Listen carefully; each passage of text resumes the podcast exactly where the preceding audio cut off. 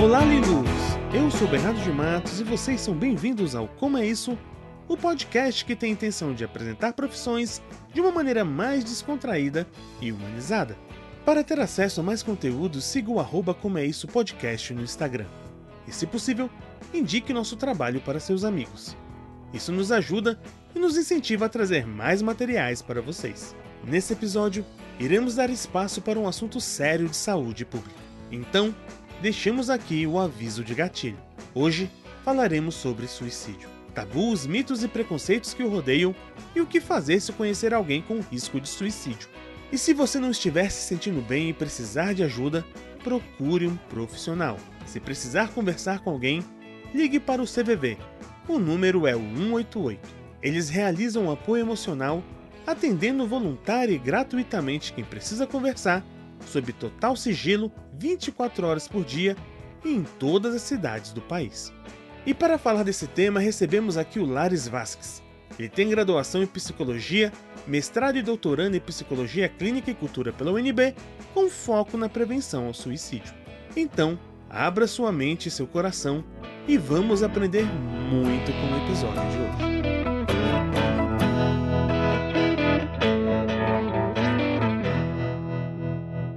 Opa, estamos de volta aqui no Como é Isso e no episódio de hoje eu tenho o prazer de conversar com Laris Vasques, ele é psicólogo aqui de Brasília e veio bater um papo muito importante, como vocês viram aí na introdução, falar desse tema que precisa realmente ser falado. E eu já começo aqui, Lares, uma boa noite para você, seja bem-vindo ao nosso Como é Isso? Obrigado pelo convite, prazer estar aqui. Eu que agradeço a boa disposição e, a, e por não, pelo menos não que eu tenha visto, né, por não ter dado uma dado um gancho aí por, pela minha insistência. Imagina. é, Lares, é, por favor, vamos lá. É, qual a importância de falar desse tema? A importância de falar do suicídio? O suicídio é hoje um dos grandes temas, uma das grandes fatores de morte no mundo, né? Ao longo da história da humanidade, a gente tem as principais causas de morte localizadas na fome, na guerra e na peste ou na pandemia, que é o que a gente está vivendo nesse momento, né? E a gente entrou no século XXI uh, ah, invertendo a polaridade de alguns desses dessas principais causas de morte. Por exemplo, hoje no mundo morre mais gente em decorrência da, de problemas relacionados à obesidade do que é, pessoas morrem de fome. Da mesma forma, hoje morrem mais pessoas de suicídio no mundo do que em decorrência das mortes da violência urbana, dos assassinatos e das guerras somados ainda aos acidentes automobilísticos. Então, é, a gente precisa falar sobre o suicídio, é um dos grandes fatores de morte da humanidade no século XXI e uh, a gente precisa levar isso para o debate. Com certeza. Isso é importante porque nem todo mundo ainda, é, infelizmente, reconhece o suicídio como problema de saúde pública, né? Exato. Tem, tem esse lado ainda, né? Isso é bem triste. Então vamos lá. Vamos lá, Laris. É, vamos lá. Quais são os mitos, tabus, é, preconceitos que estão em torno do suicídio? Tá. Em primeiro lugar, eu, tenho, eu até separei um mito, um tabu e um preconceito para a gente conversar e entender que uhum. sempre que a gente deve pensar nesse tema como um pedido de ajuda, entendê-lo como um pedido de ajuda, né? E aí, é, para a gente entender o pedido de ajuda, endereçar uma ajuda a uma pessoa que está passando, que pode estar passando esse risco né, de, de querer se matar, de querer é, cometer suicídio, é o primeiro mito que eu separo é a ideia de que cão que ladra não morde, né, de que quem fica falando muito sobre isso, ameaçando, não quer realmente ir ao ato. Né? Hoje a OMS já tem dados suficientes que demonstram que 80% das pessoas que chegam ao ato de se suicidar, 80% das pessoas manifestaram esse desejo anteriormente de alguma forma com alguma frase, né, ou com algum comportamento de isolamento, de extrema solidão, né, de extremo sofrimento, enfim, algum tipo de manifestação de pedido de ajuda, direto ou indireto. Né? Então, a gente tem que reconhecer que toda, toda manifestação de comportamento suicida, manifestação de pensamentos suicidas uh, ou de comportamentos, uh, de gestos, de planejamentos, uh, deve ser pensado como um pedido de ajuda. E aí isso já me puxa para a questão o grande tabu de que, bom, mas eu posso falar sobre isso com alguém? Eu não vou estar estimulando de alguma forma? É, e a gente tem um pouco de medo de falar sobre esse assunto. É difícil, a gente não sabe o que dizer, como acolher, e a gente pensa que uh, não podemos falar sobre esse tema porque pode endossar uma pessoa. Uh, e ao contrário, né, uh, normalmente uma pessoa que está suicida, ela não tem é, muito espaço para poder falar sobre isso com ninguém. Não tem alguém que, que seja tão íntimo, tão próximo. E às vezes, é, é, quando pensa em uma pessoa, quando tem alguém, né, uh, essa pessoa não sabe exatamente o que fazer, né, e às vezes silencia. E quando a gente dá a oportunidade de uma pessoa poder falar sobre isso, a gente aumenta a probabilidade dessa pessoa obter a busca de ajuda, né. E aí, uh, o terceiro ponto que eu separei é o preconceito. Né? Quando a gente olha de maneira preconceituosa o comportamento suicida como uma forma de chamar atenção, a gente tam também acaba boicotando esse essa, essa acesso à ajuda de uma pessoa suicida. Quando eu penso que alguém está fazendo algo para chamar atenção, quando eu falo dessa forma, ela é preconceituosa porque eu parto do pressuposto que a pessoa está manipulando, que ela não quer realmente fazer aquilo, né? Uh, e, e, eu tendo a não oferecer suporte para uma pessoa assim. Mas se eu entender que existem formas saudáveis e positivas de chamar atenção, né? se é uma pessoa é muito engraçada, ela chama atenção e consegue fazer muitos amigos, se ela é muito inteligente, ela talvez consiga ter mais postos de trabalho, sei lá, se ela é muito bonita, vaidosa, enfim, ela tem Uh, ela tem facilidade para conquistar outras pessoas no ramo amoroso, sei lá. Existem formas de chamar a atenção que são positivas para uma pessoa. Uma pessoa que tenta chamar atenção pela via do suicídio, com certeza já precisa de ajuda, já está pedindo ajuda, não tem outro recurso. Mesmo que essa pessoa não tenha ainda coragem de se matar, mesmo que essa pessoa ache que é, não quer realmente fazer isso, isso pode ser o primeiro sinal de alarme para uma pessoa suicida. Então, a gente tem que sempre considerar como um pedido de ajuda. Acho que rever mitos, tabus e preconceitos é nessa direção. Excelente, é isso mesmo. Me descreveu e tirou todas as minhas dúvidas que realmente ficam em torno da nossa cabeça. Hilares, é, quais são os fatores de risco ao suicídio? A gente tem que pensar no suicídio como um comportamento complexo, né? Uh, geralmente a gente tenta dar explicações que são simplistas, reducionistas, quando a gente fica sabendo de um caso, né? Ah, foi porque fulano terminou o namoro, ou um relacionamento, ou porque fulano perdeu um emprego, faliu, ou qualquer causa única, né? A gente tem que entender que é um comportamento que uh, pode ter progredido durante anos na vida de uma pessoa, né? E que existem fatores de risco da história de vida de uma pessoa, que são fatores de risco que possam estar associados a profundo sofrimento psíquico, né? e aí o amplo, o amplo espectro de traumas que uma pessoa vivenciou. Pessoa que vivenciou violências, abusos, né, de todo tipo, está vulnerável, assim como pessoas adoecidas, é, pessoas com transtornos mentais, enfim. E existem uh, é, ou pessoas que estão manifestando uh, problemas de saúde mental, pessoas que estão com sintomas depressivos, sintomas ansiosos, fóbicos, ou sintomas paranoides, qualquer tipo de sintoma psiquiátrico, né? Esse é, um, é junto do histórico de tentativas, né? Quantas vezes essa pessoa pensou e tentou suicídio no passado? Isso, problemas de saúde mental e conhecer alguém que já tentou suicídio ou já eh, já já se suicidou pode uh, são os principais fatores de risco ao suicídio de uma pessoa. Então, quando você está diante de alguém em profundo sofrimento psíquico, é importante avaliar, saber, pensar, refletir sobre, uh, uh, na avaliação de risco, sobre, sobre esses fatores, né? Inclusive, avaliação de risco, assim, para quem não é profissional, vai ser assim para você saber quando você precisa chamar um profissional. Sim, é, eu vejo até isso muito em questão de muitas vezes a gente se acha incapaz, né? A gente não, não tem muita noção do que a gente pode fazer para auxiliar. Sim. E uma das coisas que eu, eu, ao conversar e né, me informar bastante, que eu sempre vejo é o, o, o, excelente trabalho que o CBB faz, né? Sim. E assim, é, a gente tenta, muitas vezes a gente, a gente pensa né, em querer auxiliar, mas às vezes a gente pode fazer o papel reverso, né? Então, o que, que a gente pode fazer, né, para não atrapalhar? O que não fazer? Exatamente. É, eu vou ir bem direto ao ponto.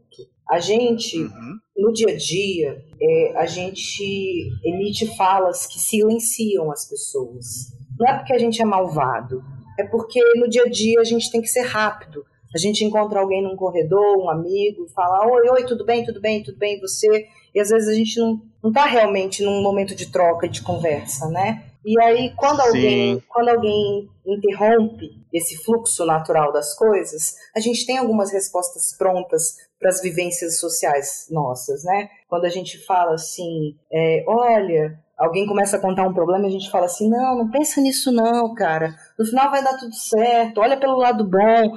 E aí fala coisas positivas e tudo mais. A gente acaba falando coisas que não deixam uma pessoa falar, né? A gente silencia, porque se alguém começa a falar de um problema e você fala, uh, não pensa nisso não, é, a pessoa não vai continuar falando sobre isso, né? E isso não resolve o problema de ninguém. Pensa só, você está duas semanas com insônia, com, com medo porque você vai fazer uma cirurgia ou outro problema, e alguém fala, não pensa nisso não. Ah tá, era só não pensar, resolveria o problema? Não, não é exatamente o que resolve, né? É, e a mesma. É, não, gênio. A mesma, Nossa, a mesma eu não pensei nisso. Exatamente, a mesma coisa, como falar, olha pelo lado bom, né? Eu, eu falo muito esse exemplo no contexto de sala de aula. Né? Imagina você arrumada, arrumado para festa para uma festa muito importante, um casamento, uma formatura, uma festa, uma celebração de família ou de amigos, e você se olha no espelho e você nunca se sentiu tão linda ou tão lindo né? Uhum. E aí imagina que você tá com um sapato apertado, que tá dando calo, tá rasgando a sua pele, Nossa. e você não aguenta mais esse sapato. Tem uma hora no meio da festa que você resolve falar, olha, você vai comentar com um amigo seu, você fala, olha, não tô aguentando mais essa dor. E a pessoa fala, não, não pensa nisso não. Pensa pelo lado bom, eu nunca vi você tão bonito ou tão bonita. Não importa. A beleza, a, a positivar, positivar uma questão não anula um sofrimento.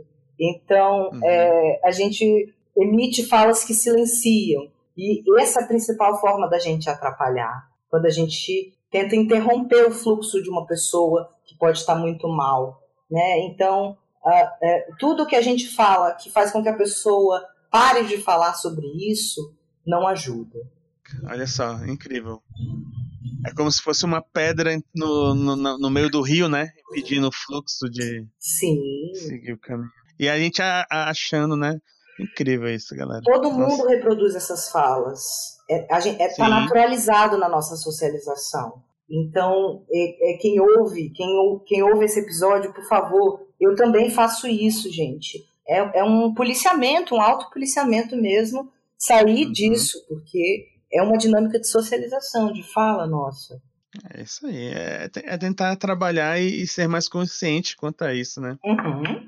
E Lares, é, o que, que a gente pode fazer, né, no caso de conhecer alguém com risco de suicídio? Bom, em primeiro lugar, se a gente é porta-voz de alguém, a gente é, se a gente quer se disponibilizar para ajudar essa pessoa a fazer uma escuta, a gente precisa entender que a gente precisa deixar essa pessoa desabafar. Essa pessoa pode estar num extremo desespero e o simples desabafo é o tempo útil que você ganha entre uma pessoa que está em desespero sozinha e pode cometer um ato impulsivo e uma pessoa que está em desespero e consegue desabafar com alguém. Você consegue literalmente eliminar um estado emocional que é um fator de risco, que é o desespero. A presença de um outro é capaz de eliminar. Então a gente pode atuar nesse sentido, intervindo numa situação de crise, simplesmente se disponibilizando para escutar uma pessoa. Pode ser que a gente não se sinta preparado e aí a gente não precisa assumir esse lugar. Mas, e aí a gente pode buscar profissionais ou instituições. Mas se você acha que quer e, e está disponível para escutar, se você quiser escutar, tente não emitir conselhos, opiniões ou qualquer coisa que silencie e dê um ponto final e objetivo para um problema que não é tão simples quanto parece, né? Tenta só validar sentimentos e emoções. Você pode só repetir em termos de emoções o que a pessoa está dizendo. Eu percebo que você está triste, eu percebo que você está desesperado, eu, eu, percebo que você uh, sente um vazio existencial, eu percebo que você perdeu o desejo de viver. O simples ato de desabafar é como uma nuvem carregada que chove e aí depois o céu faz sol. Mas a gente precisa chover. O simples desabafo, o simples poder falar sobre isso é gastar um pouco desse sentimento, né? Mas é claro que essa pessoa vai gastar esse sentimento numa conversa e depois vai ter que ser encaminhada para um serviço de apoio, para algum tipo de ajuda, dependendo do tamanho do problema ou do sofrimento que ela apresenta. E aí eu aproveito esse espaço de fala para recomendar como busca de ajuda e, e, formas de fomentar esse deixar falar, que é o CVV. Né? O Centro de Valorização à Vida funciona 24 horas por dia, todos os dias do ano, não importa se é feriado, se é feriado de ano novo, uma da manhã de um domingo. Vai ter alguém do outro lado da linha, pelo número 188, ou pelo chat online do cvv.org. E é um dos principais parceiros é, hoje no Brasil para a prevenção do suicídio. Do outro lado da linha vai ter alguém disponível para escutar e para encaminhar uma pessoa que tenha tentado ou esteja tentando cometer suicídio, encaminhar SAMU, encaminhar corpo de bombeiros, algum tipo de ajuda. Alguém que, inclusive, esteja diante de uma situação análoga, não sei o que fazer, estou com uma pessoa suicida aqui. Pode também ligar para o CVV para buscar saber como ajudar na hora, né? Então é importante valorizar o, o trabalho do CVV e assim. Demais. Uh, você, uh, adorei que você citou, você trouxe, você pesquisou, trouxe isso para o programa, porque isso é um dos papéis de quem está na mídia, né? É, quando vai falar sobre esse tema, apresentar algum serviço de ajuda. Muito legal vocês terem seguido isso. Que isso, eu que agradeço demais a, a existência, porque realmente é, é um, um, um serviço gigantesco, maravilhoso. Sim. Como eu, você citou, né? Muita gente acha que é só, ah, não, tá aqui, liga. E não, você pode ligar e pedir um auxílio na situação que você se encontra, né? Porque na hora, às vezes, a gente também fica desesperado, com medo, né? E a gente não, não precisa dar conta de tudo sozinho. Isso vale para o suicida e para quem está perto de um suicida. Quer dizer, uma pessoa que está suicida não precisa pensar que ela tem que dar conta de tudo sozinha, ela pode pedir ajuda. E uma pessoa que está perto de um suicida, que também não sabe como ajudar, não precisa dar conta disso tudo sozinho, também pode pedir ajuda. Lares, é, a gente está chegando aqui no, no final do nosso episódio. Sim. Eu mais uma vez agradeço do fundo do meu coração por ter tirado esse tempo para a gente conversar. Fico aqui aberto é, o espaço, caso você queira voltar, para a gente conversar com mais tempo, falar de outros temas, você falar mais aí do seu, do seu trabalho. Olha. E a gente conversar mais. Se você, quando quiser abrir a porta, eu, eu participo, eu gosto. São causas para mim, todas aquelas que atravessam o meu trabalho, né? Quando quiser, conte comigo. Me manda o link depois aí do programa para eu divulgar também. Obrigada, adorei. Adorei, foi muito legal. eu que agradeço. E aí, queridos ouvintes maravilhosos, eu sempre termino aqui falando para vocês se profissionalizar, mas hoje o papo é diferente, então vamos nos informar. Então não se esqueçam, se informem sempre, vamos abrir aí mais nosso leque de conhecimento e ser mais humano e empático com quem está à nossa volta, não pensar só em nós mesmos. Muito obrigado a todos, um beijo no coração e até o nosso próximo episódio.